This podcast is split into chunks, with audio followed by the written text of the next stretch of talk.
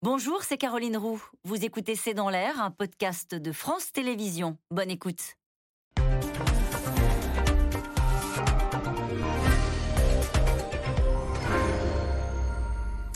Bonsoir, soyez les bienvenus. Dans dans l'air, il devait y avoir une jolie photo de famille au château de Fontainebleau.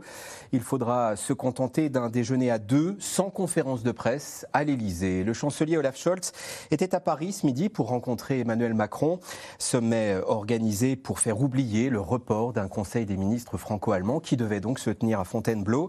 Et à l'image de deux hommes au style très différent, les deux pays divergent sur presque tous les sujets importants du moment. L'énergie, l'économie, le militaire, le monétaire, le nucléaire, alors que la guerre en Ukraine appelle l'unité européenne, alors que l'Europe est frappée par la crise de l'énergie et par l'inflation, les deux pays fondateurs de l'Union ne se comprennent plus. Cette guerre en Ukraine et ses conséquences bouleversent par ailleurs le modèle qui a fait le succès de l'Allemagne ces dernières années. Alors France-Allemagne, est-ce la crise de trop? C'est le titre de notre émission ce soir. J'attends vos questions, SMS, Internet, réseaux sociaux. Quatre invités pour dialoguer avec vous. Jean-Dominique Giuliani, vous êtes le président de la Fondation Robert Schuman. Retrouver le rapport Schuman sur l'état de l'Union aux éditions Maribé et chez le même éditeur votre dernier ouvrage qui a pour titre Européen sans complexe. Hélène Millard de la Croix, vous êtes professeur d'histoire et de civilisation de l'Allemagne contemporaine à Sorbonne Université et vous avez publié avec Andreas Wirsching Ennemi héréditaire point d'interrogation. Un dialogue franco-allemand, c'est chez Fayard. Sylvie Matelli, économiste, directrice adjointe de l'IRIS, l'Institut de Relations internationales et stratégiques. Votre livre à vous, c'est Géopolitique de l'économie et c'est chez Erol. Enfin, Birgit Holzer, vous êtes correspondante de la presse régionale allemande à Paris.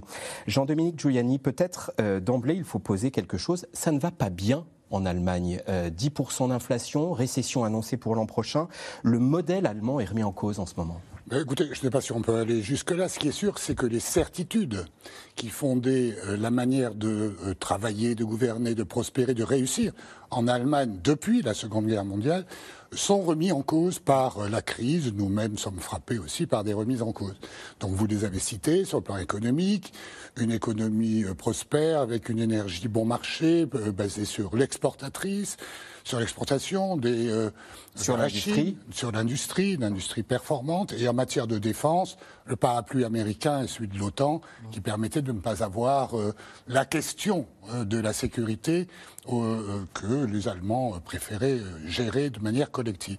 Donc c'est pour le nouveau chancelier appuyé sur une coalition un peu bizarre quand même, hein, entre les Verts, le SPD, les libéraux, c'est d'abord une priorité interne et manifestement, euh, il oublie un peu la dimension franco-allemande ou la dimension européenne. J'étais très frappé de son discours sur l'Europe. Bon, il parle de l'élargissement, il parle euh, d'un certain nombre de choses, mais, mais ce n'est pas une vraie réponse à des questions que la France, à travers Emmanuel Macron, a posées de manière plus profonde et vraisemblablement un peu plus juste, avec une vision d'avenir à discuter, qui ne doit pas être que française en Europe, mais qui pose des vraies questions, notamment sur la sécurité, l'indépendance euh, géopolitique et stratégique euh, de euh, de l'Europe, qui est un débat que les Allemands abordent d'une manière totalement différente. des visions différentes de l'Europe et, de, des enseignements qu'on tire de la guerre en Ukraine, on y reviendra. Hélène Millard de Croix, on peut dire qu'il y a des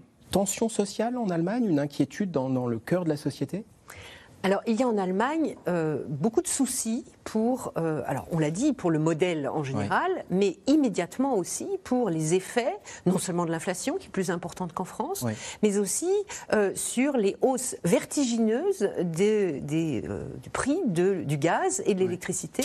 Alors, le système est un peu différent de, la France, il est un peu plus dérégulé, il y a beaucoup de fournisseurs de gaz, et, et, plusieurs ont anticipé sur la facture des particuliers euh, les, futures euh, euh, hausses. Si bien que les gens ont vu vraiment leur facture de gaz multipliée par 5, par 8, par 10.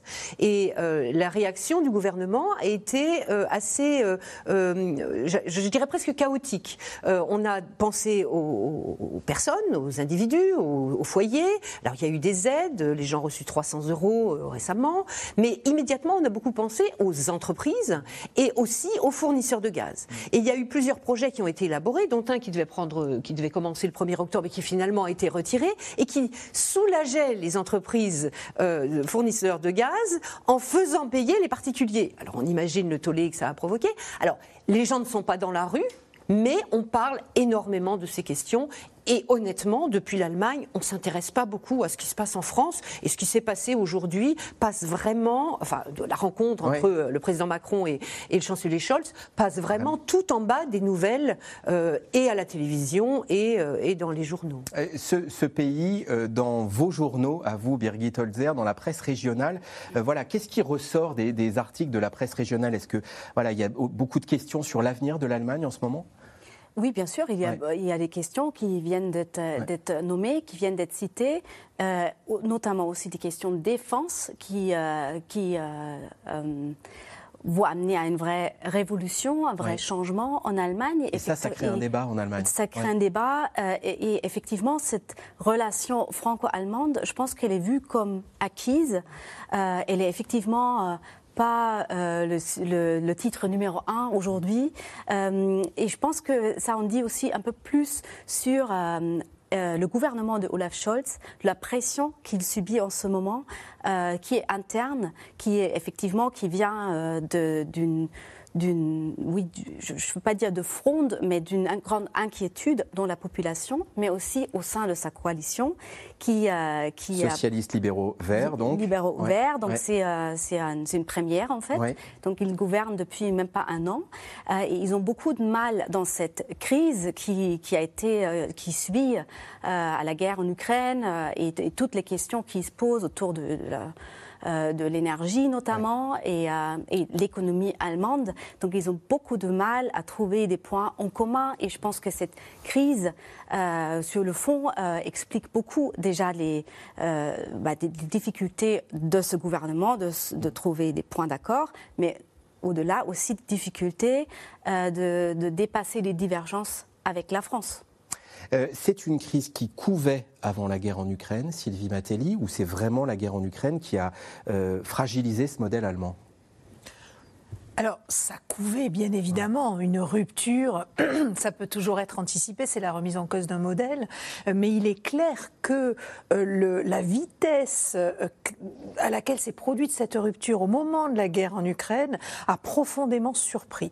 Euh, pour vous donner quelques illustrations, moi je me souviens il y a deux ans d'un séminaire organisé entre experts de la défense polonais, allemands et français, où il nous était, il posé une question très simple à un moment donné, c'est quelle est la principale menace que nous avons à affronter dans les années qui viennent. Les Polonais, ça vous surprendra pas, avaient expliqué que c'était la Russie. Nous, c'était plutôt les, les questions terroristes et les menaces terroristes. Les Allemands, c'était le changement climatique. Je vous parle d'experts de défense.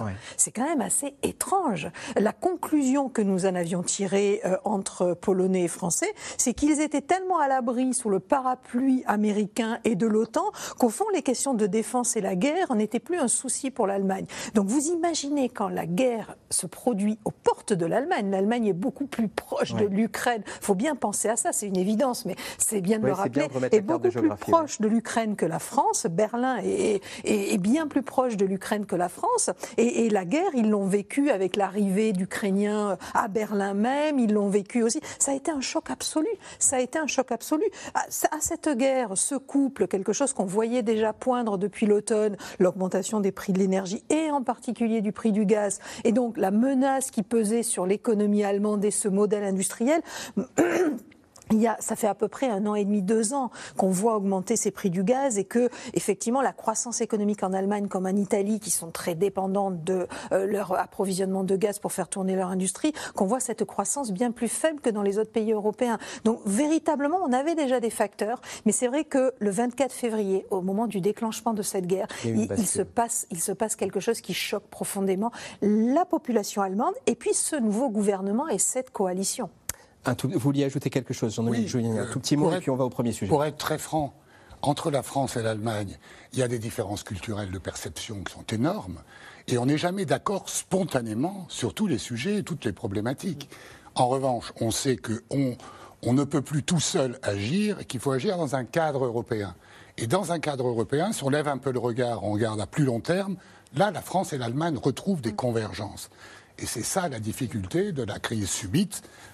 Dans, l'immédiat, on n'est pas d'accord. Dans le, dans le futur, ah. dans une perspective européenne, on peut trouver un. Petite note d'optimisme. Cela fait moins d'un an euh, que c'était en décembre dernier qu'Olaf Scholz est chancelier et les sujets de divergence, à court ou moyen terme en tout cas, se multiplient entre Paris et Berlin. Fallait bien un déjeuner pour les aborder. Il a été organisé au dernier moment, après l'annulation du Conseil des ministres franco-allemands qui devait se tenir aujourd'hui à Fontainebleau. Juliette Perrault et Nicolas Baudry-Dasson.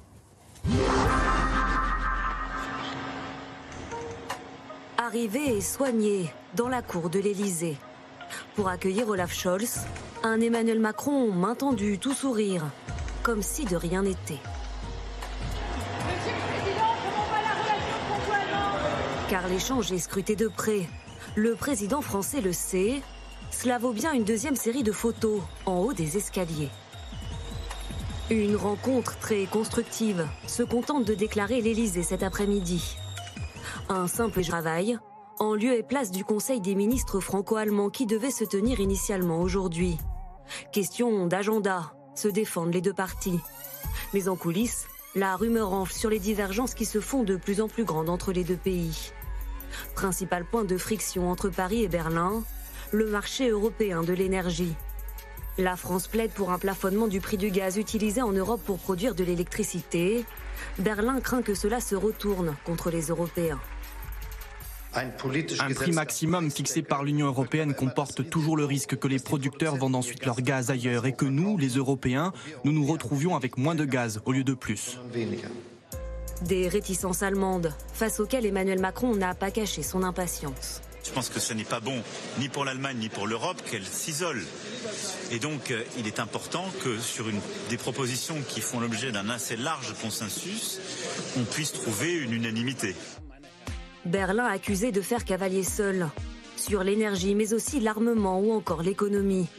Fin septembre, Olaf Scholz annonce un plan national de 200 milliards d'euros pour compenser la hausse des prix. La France, pourtant partenaire privilégié, n'est pas mise au courant. Austérité à l'échelle de l'UE, mais dépenses sans compter à l'échelle du pays. Le président français, là encore, exprime ses réticences. L'Allemagne est à un moment de changement de modèle dont il ne faut pas sous-estimer le caractère déstabilisateur. Mais si on veut être cohérent, ce ne sont pas des stratégies nationales qu'il faut adopter, mais une stratégie européenne. Mais même lorsqu'il s'agit d'Europe, c'est sa propre vision que Berlin défend. En août dernier, dans un discours sur la politique européenne à Prague, Olaf Scholz ne cite même pas son partenaire français.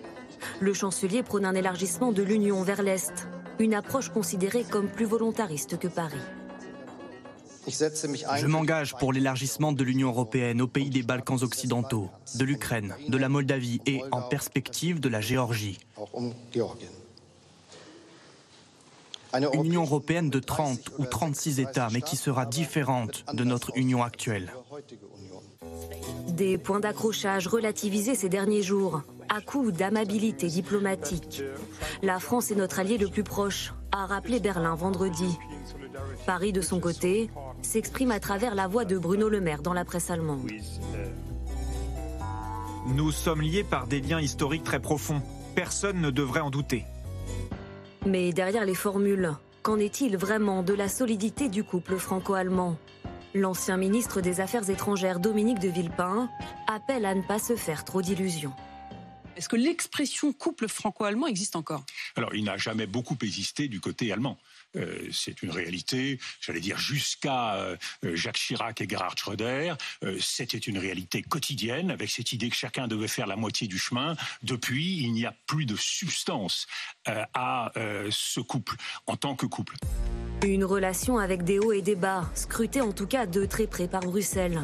Le président du Conseil européen, Charles Michel, a affirmé avoir confiance dans la détermination des deux chefs d'État à travailler ensemble. Je vous donne les mots employés par euh, les deux parties après la, rencontre Scholz-Macron. Dialogue amical et constructif, dit-on du côté allemand.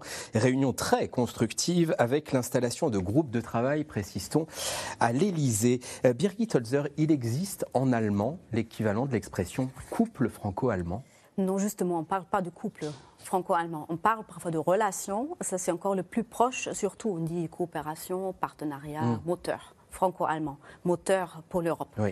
mais cette, oui, cette vision un peu presque romantisée, on ne la connaît pas, alors que c'est quand même la relation la plus qui intrigue ou qui intéresse le plus les Allemands, je dirais, en termes internationaux. On accorde, Hélène Miard de la Croix, davantage d'importance en France euh, à ce tandem franco-allemand qu'en Allemagne? Il y, a, il y a plus d'inquiétude en France. C'est-à-dire que euh, je pense que quand Olaf Scholz n'évoque pas le, partenariat franco-allemand ou l'attelage franco-allemand en Europe dans son discours de Prague, euh, il ne pense pas à mal. Hmm. C'est que c'est évident. On n'a même plus besoin d'en parler. Et c'est là qu'il y a un problème. C'est là qu'on pourrait dire que d'un côté, euh, les Français s'inquiètent peut-être un peu trop. Euh, on s'est beaucoup agité quand même ces derniers jours. On s'est beaucoup inquiété de, de, de, de, ceux de nos amis allemands qui regarderaient vers l'Est, qui nous tourneraient le dos, etc. Et à l'inverse, du côté allemand, on ne comprend même pas le problème on pourrait dire que c'est là le problème, qu'ils ne comprennent pas le problème. Mm. C'est-à-dire que le chancelier Scholz est venu à Paris et je pense qu'il euh, a été vraisemblablement surpris euh, de mots vraisemblablement très francs que lui a euh, prononcé le, président français. Mm. Et, je crois que c'est là qu'il est important de se parler. D'aucuns ont dit oh il n'aurait pas dû venir parce que c'est presque pour réparer les pots cassés. Non, il était absolument important qu'il vienne et c'est comme ça que fonctionne. On va pas dire le couple, on va dire l'attelage franco-allemand. c'est comme ça qu'il fonctionne parce qu'on a avec l'expérience, tout un ensemble de dispositifs pour se parler, pour mettre sur la table, pour nommer les divergences, pour dire j'ai mal pris telle chose ou pourquoi avez-vous formulé les choses comme ça, afin de au moins éliminer ces malentendus. Alors, quelle est l'ampleur de la crise? Le couple franco-allemand, nous demande Jean-Pierre, Sylvie Matelli, le couple franco-allemand a-t-il déjà connu une situation aussi tendue? Alors c'est difficile de comparer parce que ce qu'il faut voir, et ça explique en partie la façon dont on perçoit les difficultés aujourd'hui de, de ce côté-ci en fait de la frontière, c'est que pendant très longtemps, après la Seconde Guerre mondiale et pendant des décennies, probablement jusqu'au début, jusqu'à la période Gerhard Schröder et au début des années 2000, ce couple franco-allemand euh, était beaucoup probablement plus important pour l'Allemagne parce que ça lui permettait d'exister, de reconquérir une légitimité en Europe. Et au fond, les Français euh, étaient relativement dominants dans ce couple. Euh, donc la France avait la main et faisait un petit peu ce qu'elle voulait, quitte à quelque part donner presque des leçons à l'Allemagne. Euh, il y a eu un changement générationnel à l'époque de Gerhard Schröder qui fait que les Allemands, et de manière tout à fait légitime, ont demandé un rééquilibrage de cette relation. Et si on regarde du côté de l'économie et des de la relation économique entre les deux pays, bah, le rééquilibrage, il s'est fait en faveur et vers un déséquilibre au profit de, l'Allemagne, au sens où nous, on est le premier partenaire économique et commercial de, de enfin, non, l'Allemagne est notre premier partenaire économique et commercial, là où nous, on est le troisième, voire le cinquième partenaire en parlant des exportations, des importations. Les Allemands étaient, étant beaucoup plus liés et beaucoup plus euh, en affaires et en relations commerciales avec les États-Unis ou la Chine. Donc on voit que les intérêts ont divergé à ce moment-là. Donc nous, on a besoin de l'Allemagne, on a aussi besoin de l'Allemagne, et on est perçu comme ça euh, en Allemagne en, partie. On a aussi besoin de l'Allemagne parce qu'on a euh, des politiques publiques qui sont dispendieuses. On a une dette qu'on n'arrive pas à juguler, euh, sur la, qui ne cesse d'augmenter. Et au fond, on a besoin de l'Allemagne. On l'a très bien vu avec le plan de relance en 2020, le plan de relance de la Commission européenne. On avait besoin que l'Allemagne valide tout ça. De la même manière qu'on a besoin, on a eu besoin que l'Allemagne assouplisse le pacte de stabilité. Et c'est vrai qu'on est souvent perçu comme ça en Allemagne aussi. C'est-à-dire ces, ces, ces, Français qui s'abritent derrière la construction européenne pour financer euh, de dispendieuses dépenses publiques et, profiter un petit peu du, du, système. Donc il faut bien voir ça et c'est très important parce que ça explique aussi pourquoi cette relation, elle, est elle a changé, elle a beaucoup changé, elle est encore en train de changer. Et sur les dissensions du moment, Jean-Dominique Giuliani, pas d'accord euh, entre les deux pays, pas de même vision sur le plafonnement du prix du gaz, euh, le plan de soutien allemand aux entreprises que la France apprend plus ou moins par la presse. Vous la qualifieriez comment cette crise-là, ces dissensions-là? Je pense que c'est un repli allemand et euh, un oubli euh, du fait de l'urgence nationale du gouvernement de Scholz, des difficultés que vous identifiez. Euh, c'est un oubli d'une perspective européenne. la France et l'Allemagne lorsqu'elles sont euh, en désaccord, l'Europe est paralysée. Rien ne peut se décider. Or, les réponses, les vraies réponses, et notamment pour Emmanuel Macron, et je crois qu'il a raison, à la crise de l'énergie, aux questions de défense, elles ne peuvent plus être que nationales. elles sont forcément européennes. Et donc si la France et l'Allemagne ne sont pas d'accord, nos autres partenaires sont tétanisés. Et quand la France et l'Allemagne sont d'accord, nos autres partenaires sont libérés rassurés et ils peuvent ajouter leur input. Mais pardon, pour prendre un des sujets différents euh, d'aujourd'hui, très concrètement, quand l'Allemagne met 200 milliards sur la table pour aider ses entreprises, si nous, la France, on avait géré nos finances comme l'Allemagne l'a fait ces dernières années, qu'Emmanuel Macron euh, nous disait, disait ce soir à Caroline Roux euh, sur France 2, 200 milliards pour les entreprises, on dirait bravo. Oui, on a mis 100 milliards. Oui.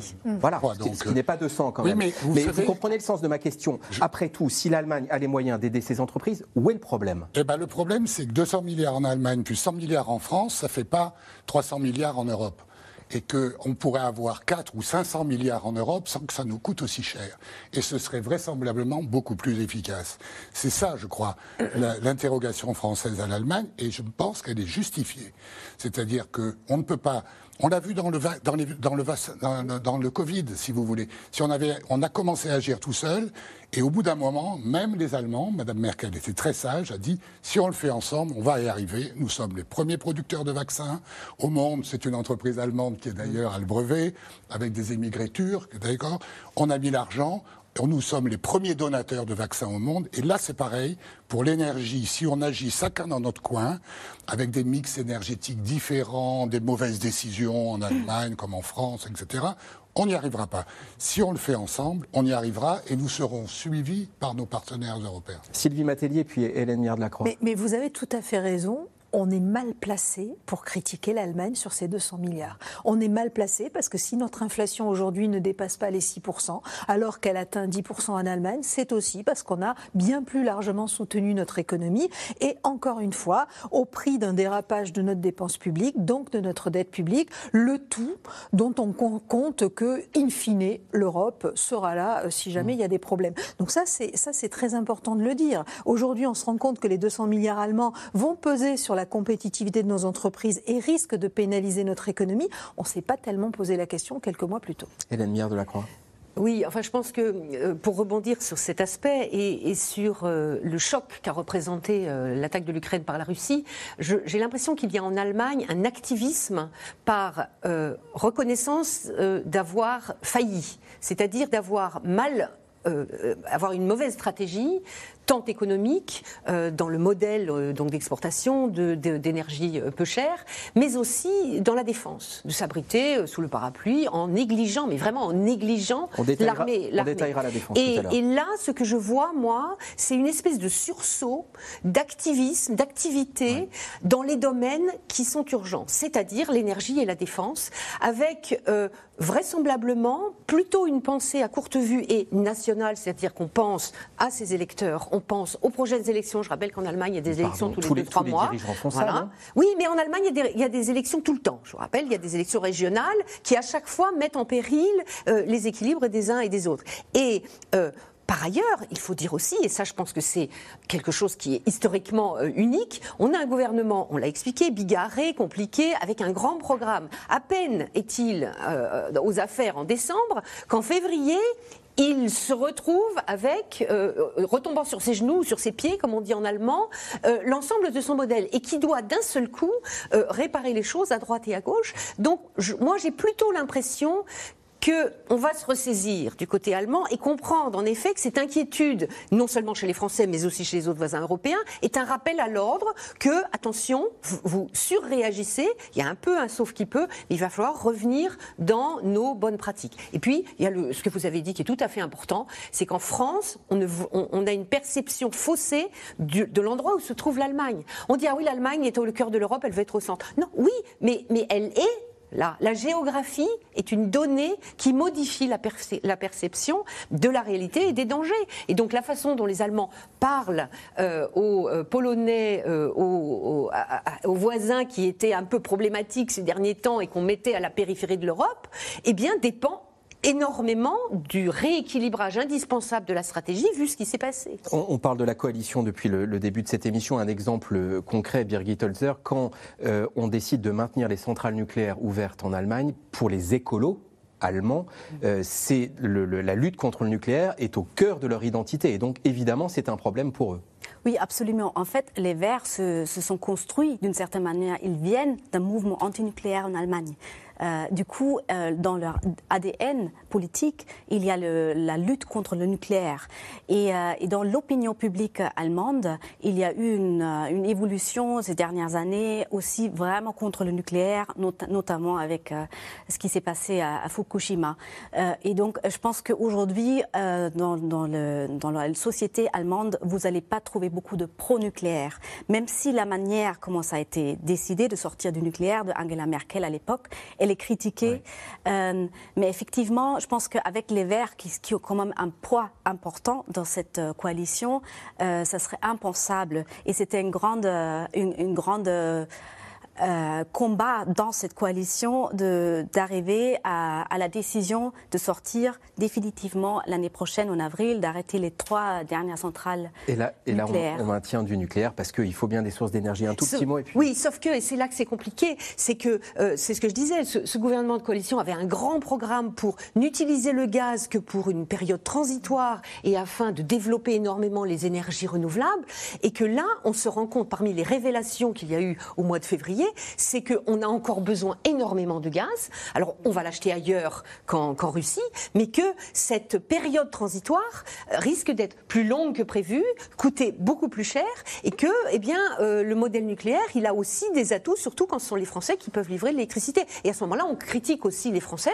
côté allemand en disant mais comment se fait-il que votre système marche si mal? Vous ne nous livrez pas euh, Tiens, d'ailleurs, en ce moment, qui donne de l'électricité à l'autre? Parce que euh, la France achète de l'électricité à l'Allemagne mais elle lui fournit du gaz aussi. Qui dépend de l'autre en ce moment Sylvie Matélier, est-ce qu'on sait répondre à ça? Alors c'est une excellente question, on peut sûrement répondre, mais je n'ai pas la réponse moi de mon côté. Alors autre question, est-ce que l'équation personnelle Macron-Scholz intervient euh, dans, cette crise? Est-ce que ces deux-là ne se connaissent pas, ne s'apprécient pas? Ils sont différents, il y en a un qui est plus taiseux que l'autre. Euh, est-ce que voilà, l'équation personnelle entre les deux dirigeants joue un rôle? Oui, ça joue un rôle, mais de l'expérience du couple franco-allemand, ce sont souvent des dirigeants qui au départ ne s'entendaient pas, qui ont eu les initiatives les plus constructives. On pense à Mitterrand et Scholl, euh, École. Non, École, pardon, merci beaucoup.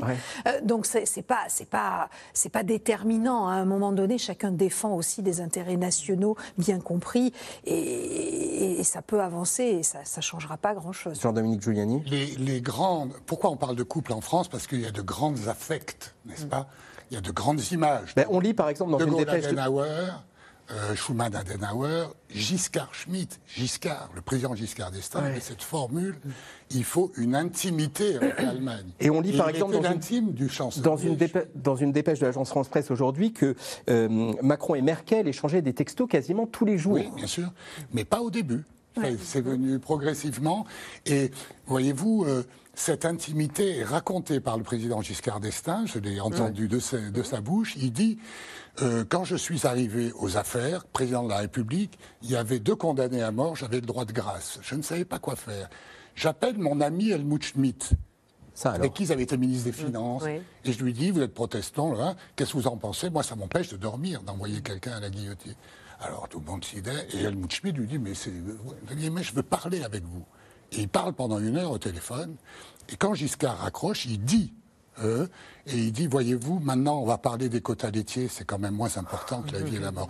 Donc, donc euh, on a eu cette période affective entre la France et l'Allemagne. Je crois qu'on ne l'a plus, mais qu'il faut recréer une confiance, qui serait peut-être pas intime, mais une vraie confiance, en disant, sans nous, si nous ne sommes pas d'accord, si nous ne dépassons pas par des compromis nos désaccords, plus rien ne marche en Europe. Quelle est l'image d'Emmanuel Macron en Allemagne?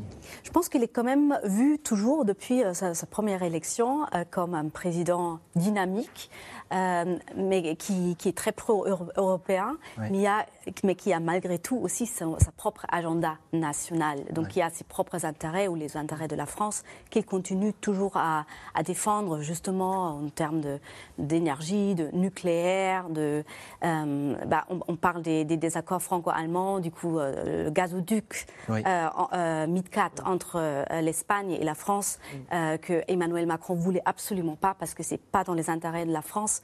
Il veut pas le euh, prolonger Olaf Scholz, Olaf Scholz s'est vraiment exprimé euh, euh, pour, il voulait vraiment que ça se fasse. Et au final, maintenant, il y a une autre, une autre liaison qui va se créer, mais pas du tout celle-là.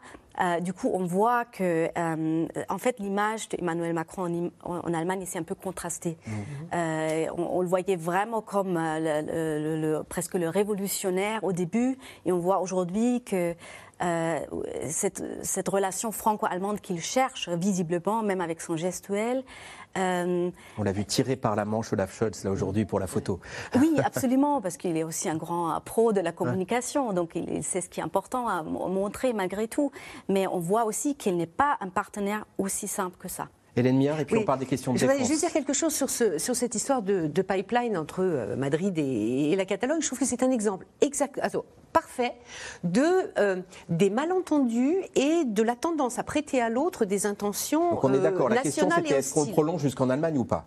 Non, la question était est-ce qu'on continue d'abord à le, construire entre euh, la frontière espagnole et, euh, le, premier euh, raccrochement, le point de raccrochement en, France?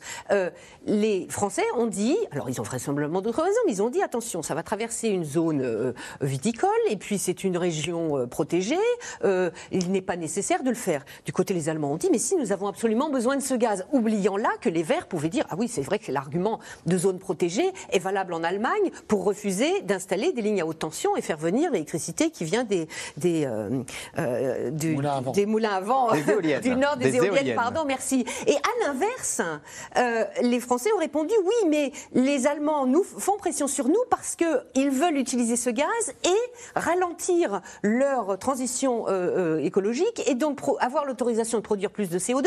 Donc on a un exemple typique où normalement on devrait être d'accord et où chacune des autres parties prête à l'autre l'intention de pousser ses avantages, les Allemands disant ah oui mais c'est parce que les Français veulent pousser le nucléaire donc ils freinent le gaz.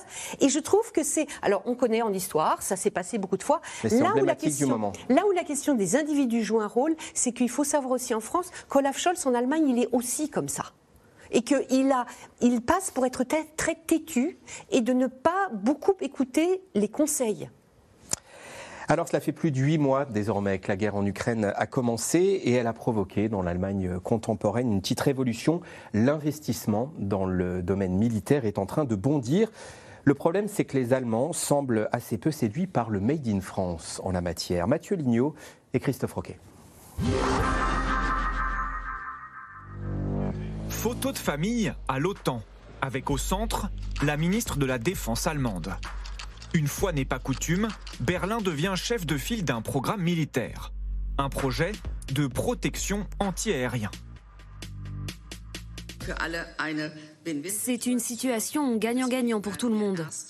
Et c'est pourquoi les premières mesures concrètes seront prises très rapidement. L'achat en commun de missiles patriotes est à l'ordre du jour, tout comme le système Iris-T moderne. Gagnant-gagnant, surtout pour les Américains et leurs missiles patriotes, les Israéliens ou les Allemands avec leur Iris-T. 14 pays, États baltes de l'Est et la Grande-Bretagne vont donc se fournir hors de l'Union européenne.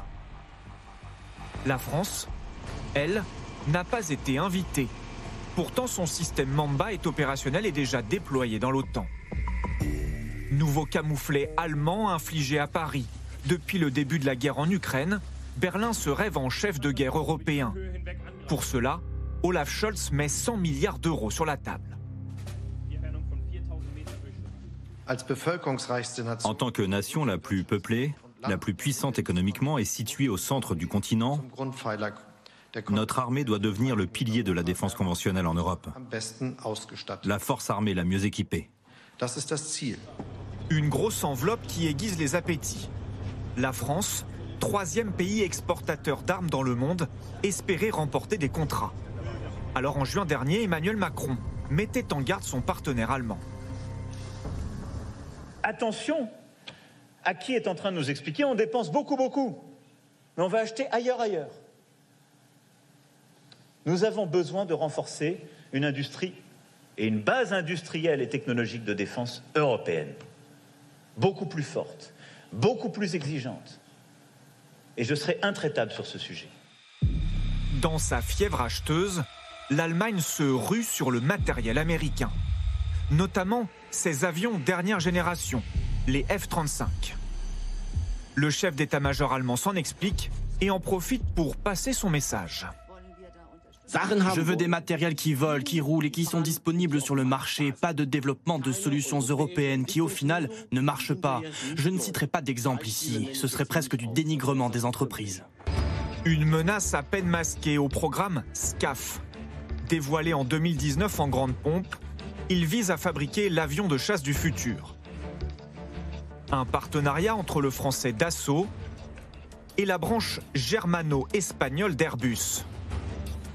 Les deux industriels s'écharpent depuis des mois. Dassault veut protéger ses savoir-faire.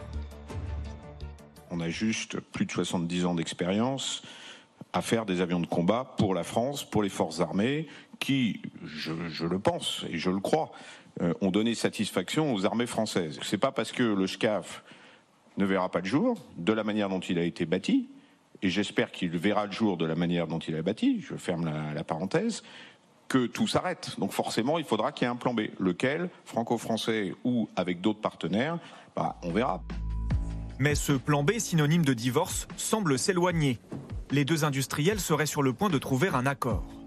Le mois dernier, les ministres de la Défense français et allemands ont réaffirmé l'importance du programme, obligés d'éteindre l'incendie sur un autre projet menacé, la construction du tank franco-allemand. Le SCAF est un projet prioritaire. Il est attendu autant par Berlin que par Paris et ce projet se fera. On ne peut pas être plus direct. Euh, nous nous sommes accordés sur des calendriers, euh, notamment euh, à venir, sur le char, sur des propositions. Nous seront faites dans les jours qui viennent. Et je vous rappelle pour la presse que nous avons un Conseil des ministres franco-allemand à la fin du mois d'octobre. Un Conseil des ministres prévu aujourd'hui, finalement annulé à cause de tensions. En attendant, une entreprise française a dévoilé son propre prototype de char du futur. Même démarche du côté allemand, pas de quoi rassurer pour l'avenir du partenariat entre Paris et Berlin. Sylvie Matelli, je voudrais vous citer les propos du chef d'état-major allemand 12 septembre dernier. Je veux des matériaux qui volent, qui roulent, qui sont disponibles sur le marché, pas des développements de solutions européennes qui, au final, ne fonctionnent pas. En matière de défense, l'Allemagne fait plus confiance aux États-Unis qu'à l'Europe. Alors, en matière de défense, l'armée allemande fait plus confiance aux États-Unis qu'à l'Europe et ça fait très longtemps que la pression est mise sur les gouvernements allemands pour acheter des F-35 et du matériel américain. Et d'ailleurs, l'Allemagne achète du matériel américain et ça, c'est lié à ce fameux parapluie de sécurité dont on a parlé à plusieurs reprises depuis le début de l'émission et l'idée que c'est d'abord l'OTAN et les États-Unis qui euh, assurent la sécurité européenne et a fortiori de, de l'Allemagne. Euh, ce qu'il faut bien comprendre dans cette affaire-là, c'est que tous les Allemands ne sont pas sur cette ligne-là. On a vu en fait l'état-major euh, de l'armée allemande a profité de l'annonce des 100 milliards pour dire il y a de l'argent et on va acheter tout de suite. Et finalement, tout de suite, sur étagère, bah, ce sont les Américains mmh. qui avaient les, les produits, des produits à proposer. mais les industriels allemands sont au moins aussi vent debout qu'Emmanuel Macron ou que les industriels français, parce qu'ils voient cet argent qui part vers les industriels américains en achetant du matériel américain et qui s'inquiètent en disant mais on était en train de préparer l'avenir et de préparer la défense européenne, mais une défense également allemande plus autonome. Euh, qu'est-ce qui se passe et qu'est-ce qu'on est en train de faire? N'oublions pas qu'aux États-Unis, il y a des élections à mi-mandat en novembre qui risquent d'handicaper euh, très lourdement euh, le gouvernement Biden dans les, dans les mois qui viennent. Et rien ne dit qu'une équipe à la Donald Trump revienne au pouvoir dans deux ans. Et de ce, à ce moment-là, on regardera de nouveau le temps, le, temps perdu après le déclenchement de la guerre en Ukraine pour penser une défense européenne. effectivement, il y a un certain nombre d'Européens et d'Allemands et de Français qui s'inquiètent de ça et des beaux engagements. Comment, comment on analyse, Jean-Dominique Giuliani, ce moment où effectivement l'Allemagne choisit, alors sous l'influence de l'armée allemande, l'Allemagne euh, choisit du matériel non européen?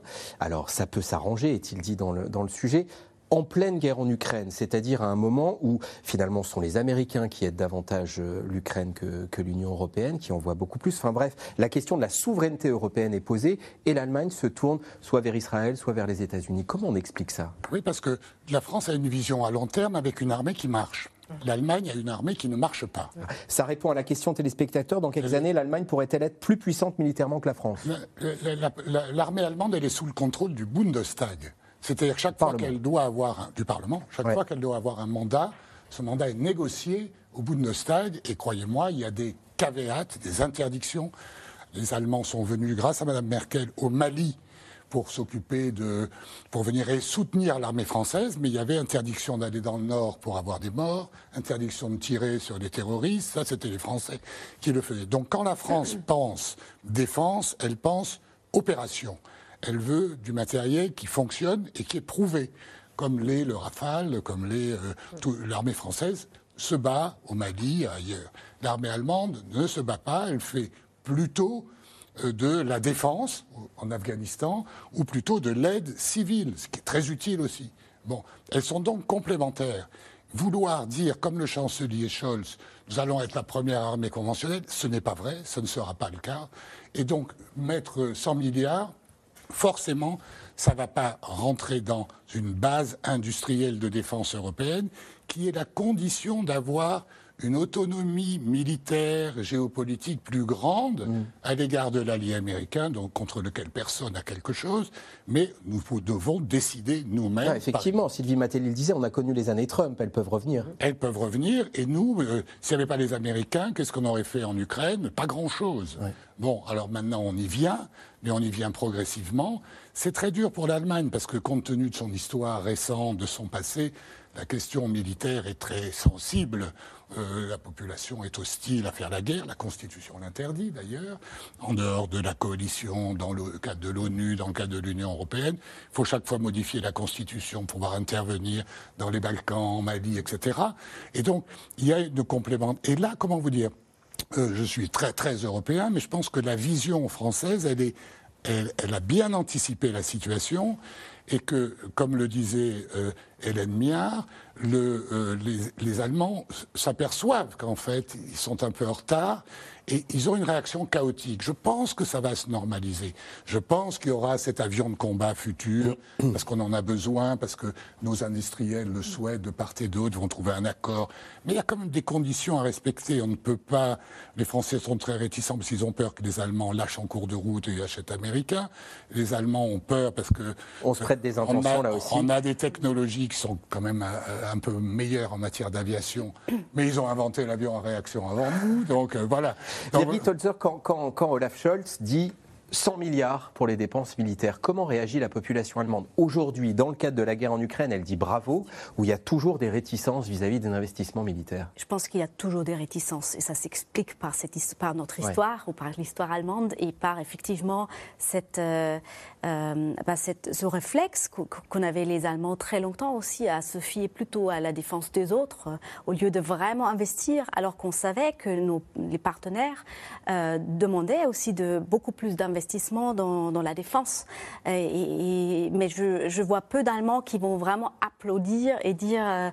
euh, bravo, enfin. Mais on, euh, ce qui est intéressant aussi, on a parlé des, des, des, Verts dans cette, dans cette coalition qui, voilà, qui sont vraiment antinucléaires. Bah, c'est intéressant que les Verts, qui, qui sont vraiment un, pays, un parti pacifiste, soient maintenant presque ce parti qui demande le plus de euh, le plus d'engagement euh, en Ukraine et de plus, plus de livraison d'armes, etc. Donc je pense effectivement c'est ça bouge, euh, ça bouge c'est toute une c'est tout un vrai on parle de Zeitenwende donc c'est un changement d'époque pour l'Allemagne. Ah ben changement d'époque. C'est là-dessus que je voulais vous interroger Hélène Miard. Est-ce que Macron et Scholz tirent les mêmes enseignements de la guerre en Ukraine? Est-ce que on n'a pas un Scholz qui dit on a à l'avenir une Europe qui doit être beaucoup plus large? Et un Macron qui, plaide pour une Europe beaucoup plus resserrée et, euh, à l'avenir alors, je pense qu'il y a un problème de temporalité. Je pense que euh, la première réaction a été de faire euh, d'être ensemble, de faire front, de condamner et donc d'avancer, d'affirmer nos valeurs européennes. Je pense que ce que l'Allemagne est en train de faire en, en rassemblant euh, autour d'elle euh, les voisins euh, est-européens, c'est aussi une façon de compenser et de réparer ce qui est considéré comme une mauvaise analyse de la situation. Et c'est aussi une façon de répondre à des critiques très fortes qui viennent en particulier des Polonais et des pays baltes, qui considèrent que non seulement l'Allemagne n'a pas investi dans sa défense parce qu'elle pensait que la menace était toute théorique, mais en plus, l'Allemagne serait serait responsable de la situation, d'avoir fait confiance aveuglément à la Russie, d'avoir payé la Russie, enrichi la Russie, et que donc indirectement cette attaque serait le résultat d'un mauvais calcul de l'Allemagne. C'est pour ça qu'il parle d'une Europe à 36 Alors, pour donner des je, gages je de pense qu'il y a actuellement une tentative un peu de se racheter vis-à-vis des, Est, des Est européens. Euh, euh, avec, honnêtement, ce projet d'une Europe à 36, je pense que ça fait partie de ces grandes annonces que l'on fait dans les discours, mais qu'il n'y a pas dans les tiroirs de projet aussi avancé, puisque les différentes propositions qui avaient été faites par Emmanuel Macron euh, de euh, plusieurs vitesses, à chaque fois, c'est redécoupé en morceaux, rechipoté, et la réponse est toujours mais non, ce n'est pas possible. Mais je crois que ce qu'il faut vraiment bien comprendre, peut-être aussi pour répondre à la question sur est-ce que il faut avoir peur d'une Allemagne qui aura une armée très, très, très puissante. Ce qu'ils veulent dire, c'est qu'ils ont découvert qu'ils étaient tellement dans un état de délabrement, en gros qu'ils n'avaient plus d'armée, qu'ils mettent 100 milliards, dont 40 euh, milliards, si je ne me trompe, euh, dans l'aérien. Euh, et bien, à ce moment-là, ils veulent avoir la meilleure technologie. Donc, cette réponse pour avoir la meilleure armée, je ne pense pas que ce soit en termes de compétition, on va être plus fort que les Français, mm. mais si on va avoir la meilleure, parce qu'on part de tellement bas qu'on va être au niveau le de technologie le plus avancé. Alors pendant que France et Allemagne essayent de ne pas trop s'éloigner, l'Europe change sous nos yeux. Deux pays importants viennent de changer de gouvernement. Hors Union européenne, la Grande-Bretagne et dans l'Union, l'Italie. Plus d'un mois après les législatives, le gouvernement droite-extrême droite est constitué à Rome avec Giorgia Meloni à sa tête et elle multiplie depuis vendredi dernier les gages aux partenaires européens. Barbara Steck et Aurélie Saner. Mois après la victoire historique de son parti post-fasciste, Giorgia Meloni, 45 ans, fait ses premiers pas à la tête de l'Italie. La passation de pouvoir avec son prédécesseur Mario Draghi s'est déroulée dimanche sous les ordres du palais de Chigi. Hier, pour son premier grand oral devant les députés italiens, Giorgia Meloni s'est engagée avant tout à sortir son pays de la crise. Nous sommes donc au milieu d'une tempête. Notre bateau a subi plusieurs avaries et les Italiens nous ont confié la tâche de mener le navire à bon port dans cette traversée très difficile. Mais nous étions conscients de ce qui nous attendait.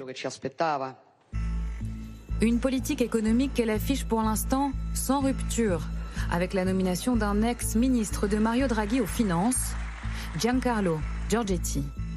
Premier pas prudent, Giorgia Meloni semble ne pas vouloir braquer les marchés et s'assurer l'aide financière des 200 milliards d'euros du plan de relance de l'Union européenne. La nouvelle chef du Conseil italien s'est également adressée à la communauté internationale. L'Italie continuera à être un partenaire fiable au sein de l'OTAN, en commençant par soutenir le courageux peuple ukrainien qui s'oppose à l'invasion de la Fédération de Russie. Pour nous, l'Union européenne est la maison commune des Européens. Et en tant que telle, elle doit être capable de relever les grands défis de notre temps, à commencer par ceux que les États membres peuvent difficilement affronter seuls. Dégage alors même que certains membres de sa coalition ne cachent pas leur proximité avec la Russie de Vladimir Poutine, à commencer par Silvio Berlusconi. Dans un enregistrement diffusé par une agence de presse la semaine dernière, le chef de Forza Italia impute à Kiev la responsabilité de la guerre en Ukraine et évoque sa proximité avec le maître du Kremlin les deux hommes entretiendraient une relation épistolaire.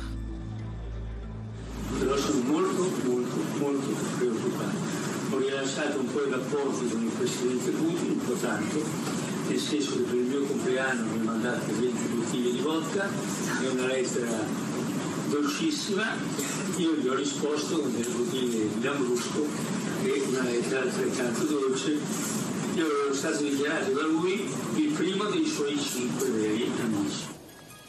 Des propos qui embarrassent Giorgia Meloni, alors même que la nouvelle présidente du Conseil veut aujourd'hui corriger son image, elle qui plus jeune affichait son admiration pour Mussolini. Je n'ai jamais eu de sympathie ou de proximité vis-à-vis des régimes antidémocratiques, pour aucun régime, fascisme compris. J'ai toujours considéré les lois raciales de 1938 comme le moment le plus sombre de l'histoire de l'Italie, une honte qui marquera notre pays pour toujours. Giorgia Meloni, qui a fait campagne sur des thèmes migratoires, identitaires, autour de la famille, anti-LGBT. Oui à la famille naturelle. Oui à la famille naturelle. Non au lobby LGBT. Oui à l'identité sexuelle. Non à l'idéologie du genre. Oui à la culture de la vie. Hier, la chef de file de Fratelli d'Italia s'est finalement engagée à ne pas revenir sur le droit à l'avortement. En déplacement à Rome, Emmanuel Macron a rencontré Giorgia Meloni en catimini. Une rencontre clair-obscure tenue secrète jusqu'à la dernière minute. En Européens, en pays voisins, en peuple ami avec l'Italie, nous devrons poursuivre tout le travail engagé, réussir ensemble avec dialogue et ambition. Nous le devons à notre jeunesse et à nos peuples. Notre première rencontre à Rome va dans ce sens. Par le passé, Giorgia Meloni s'était distinguée par son hostilité à l'égard de la France d'Emmanuel Macron, mais là encore, le discours semble avoir ces dernières semaines évolué pour devenir plus modéré. Est-ce qu'Emmanuel Macron a bien fait de rencontrer Giorgia Meloni euh, dimanche lors de son passage à Rome? Et j'ajoute la question téléspectateur, qu'est-ce qu'on sait des premiers échanges entre les deux? Écoutez, c'est son devoir. Euh, elle a été intronisée officiellement, un peu plus tôt que prévu d'ailleurs, c'est pour ça qu'il y a eu des hésitations. La veille, le président français est à Rome, c'est son devoir de la rencontrer et il a eu totalement raison. Contrairement au reportage, il ne l'a pas rencontré en catimini il l'a rencontré en plus de l'agenda qui était prévu. Oui, enfin, sur la terrasse d'un hôtel, il n'y a, eu, a pas eu force projecteur et caméra quand même. Voulez, moi, euh, euh, je, vois les commentaires, etc. Il faut être très prudent, n'est-ce pas? Parce que entre les déclarations en campagne électorale pour conquérir le pouvoir et ce que font ensuite les dirigeants aux affaires dans tous les États du monde démocratiques, les choses sont différentes. Donc pour l'instant, elle a fait des déclarations, ses premières déclarations sont européennes, occidentale, méfiance à l'égard de la Russie plus que méfiance et euh, au soutien de l'Ukraine. Et sur le plan économique, elle a repris le ministre de l'économie euh, de Mario Draghi, qui d'ailleurs l'a bien briefé sur tous les sujets, je crois le savoir depuis déjà plusieurs semaines. Et elle a pris comme ministre des Affaires étrangères l'ancien président du Parlement européen, que je connais, Tajani, qui est un Européen convaincu. Donc maintenant, euh, on est au pied du mur. Elle a des alliés dangereux, n'est-ce pas? C'est vrai qu'on n'aime pas. Euh, on n'aurait peut-être pas choisi Madame Meloni euh, en France, mais il faut la juger sur pièce. Et l'Italie est un grand pays Je rappelle qu'elle a le PIB de la Russie quand même. C'est un pays industriel, c'est un pays ami de la France. Les entreprises françaises sont très présentes. Donc, euh, c'est incontournable. Et donc, il n'y a pas de sujet tabou pour l'instant avec elle. Quel regard vous portez, euh, Sylvie Matelli, sur les premiers pas de Giorgia Meloni? On a cette question. Est-ce qu'on peut dire du nouveau gouvernement italien qu'il est d'extrême droite? Devant le Parlement, elle dit euh, je, ne me sens aucune proximité aujourd'hui, en tout cas avec le fascisme.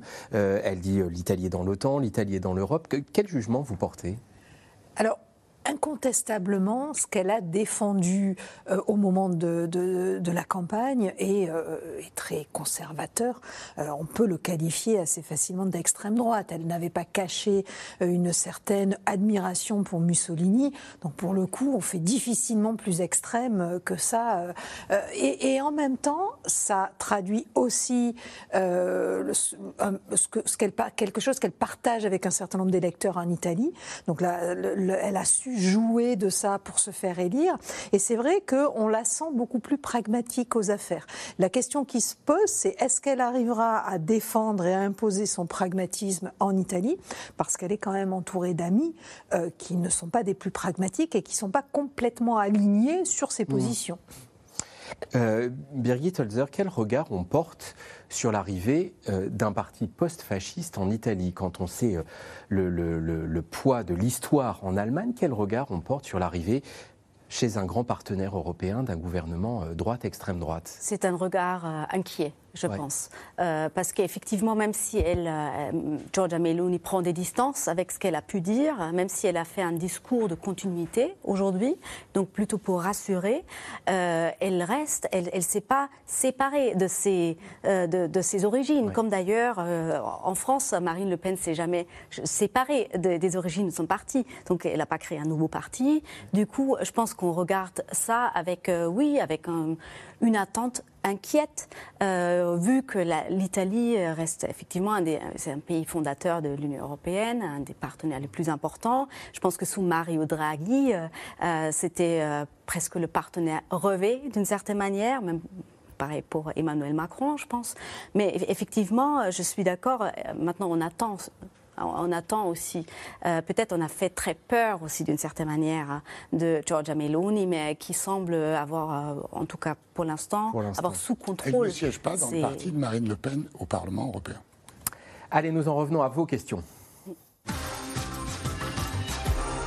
Et à ce couple franco-allemand, sait-on précisément, Hélène Millard de la Croix, quels sujets ont été abordés par euh, Macron et Scholz lors de leur entretien, sachant qu'il n'y a pas eu de conférence de presse euh, après cet entretien. Alors, je vous avoue que je n'y étais pas, donc je ne le sais pas, mais euh, l'expérience et la connaissance de l'histoire que j'ai me fait dire qu'ils n'ont pas parlé euh, euh, de petits fours ou d'adresses pour avoir un beau costume. Bon. Il est évident qu'il y a eu un travail qui a été fait en amont par leurs équipes, par les ministères correspondants, et que même s'ils se sont rencontrés assez peu de temps, ils avaient au plat du jour vraiment les sujets dont nous avons parlé.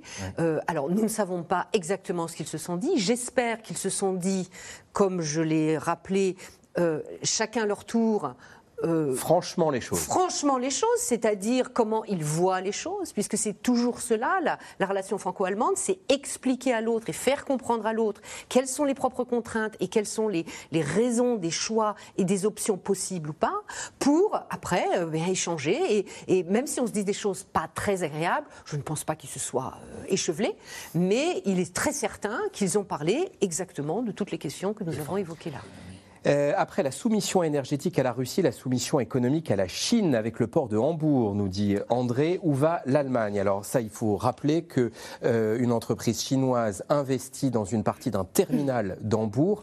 Euh, comment on analyse ça? Est-ce que c'est embêtant de voir. C'est le troisième port européen, Hambourg, Sylvie Matelli. Alors c'est très questionnant, effectivement, surtout que l'Allemagne avait eu quelques expériences douloureuses, en fait, avec des investissements euh, chinois en Allemagne, avait durci sa politique de contrôle des investissements étrangers pour éviter que ça ne se reproduise. À l'époque, c'était euh, c'était en 2016, me semble-t-il, euh, c'était une entreprise chinoise qui avait essayé de racheter KUKA, qui est une entreprise robotique allemande, et ça avait été bloqué par alors ça avait fait scandale en Allemagne, ça avait été bloqué.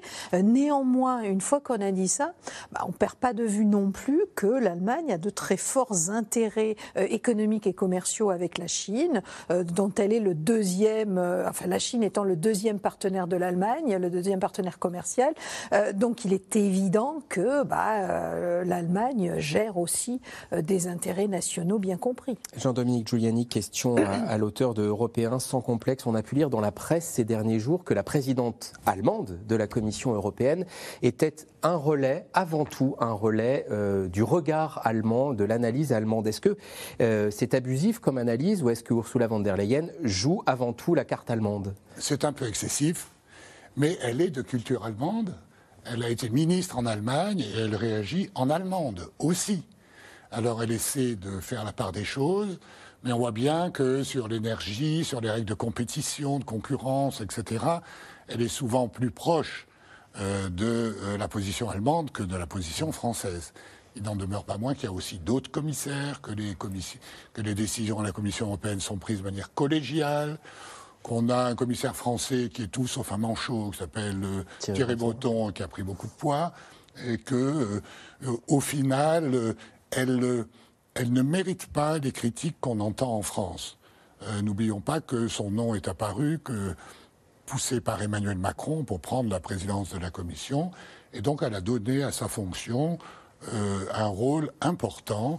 On n'est pas toujours d'accord, mais elle remplit bien sa fonction. Est-ce que c'est l'Allemagne, est-ce que l'Allemagne s'éloigne de la France ou de l'Union européenne? Hélène Miard de la Croix, qu'est-ce qu'on peut répondre à cette question de téléspectateurs?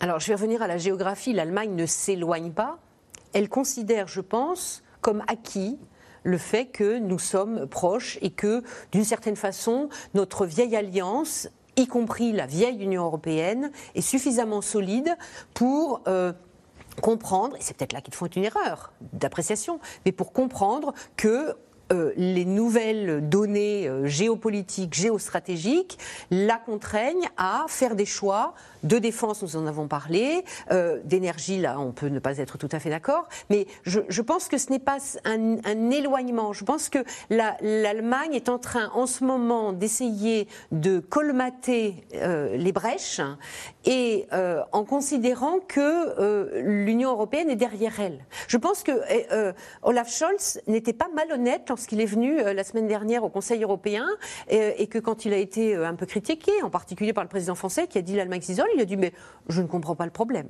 Je pense que ce n'était pas hypocrite. Il ne voit pas le problème. C'est peut-être ça le problème.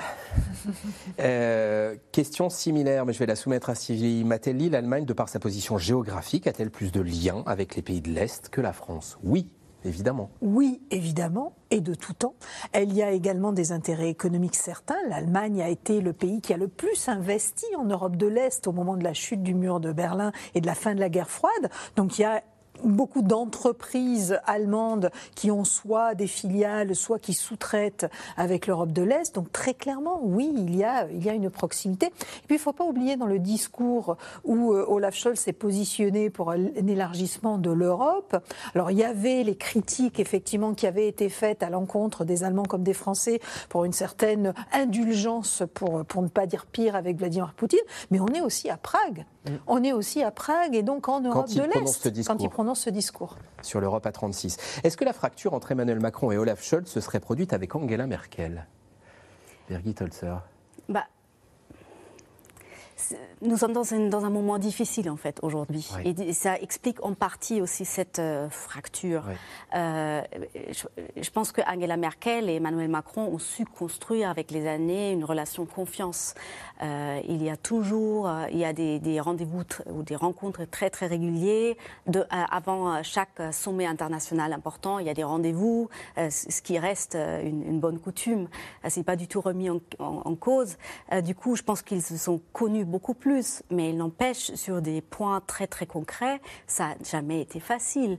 Euh, notamment au, début de, la crise de la pandémie du Covid, euh, on se souvient, c'est l'Allemagne qui, de manière assez unilatérale, a décidé de euh, rétablir le contrôle aux frontières. Et ça a été mal vécu côté français. Du coup, là aussi, on a été un, un point difficile. Donc je pense que euh, ce qui se produit aujourd'hui, ça s'explique par le contexte. Après, il y a quand même la personnalité de Olaf Scholz qui est très critiquée aussi en Allemagne, parce que c'est quelqu'un qui se ferme un peu, apparemment, qui est un peu dans une tour d'ivoire, d'une certaine manière.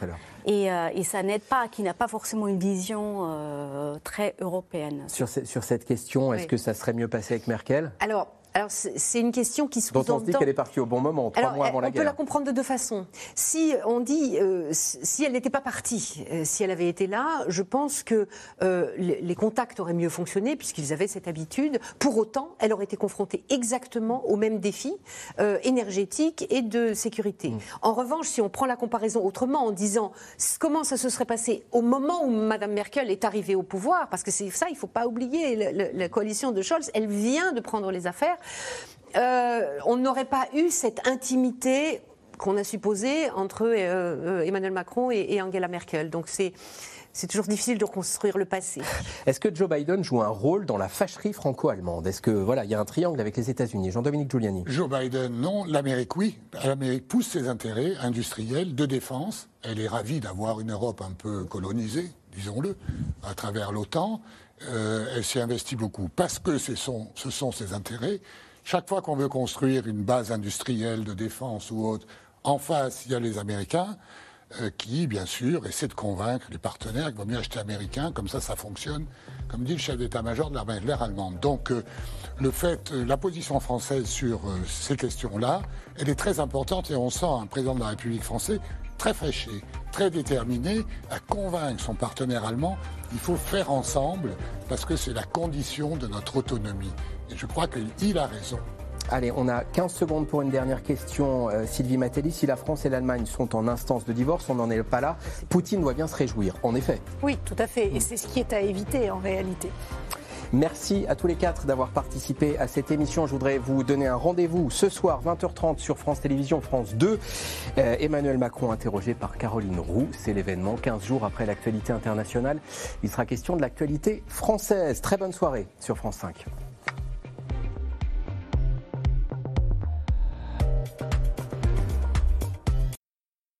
C'était C'est dans l'air, un podcast de France Télévisions. Alors s'il vous a plu, n'hésitez pas à vous abonner. Vous pouvez également retrouver les replays de C'est dans l'air en vidéo sur France.tv.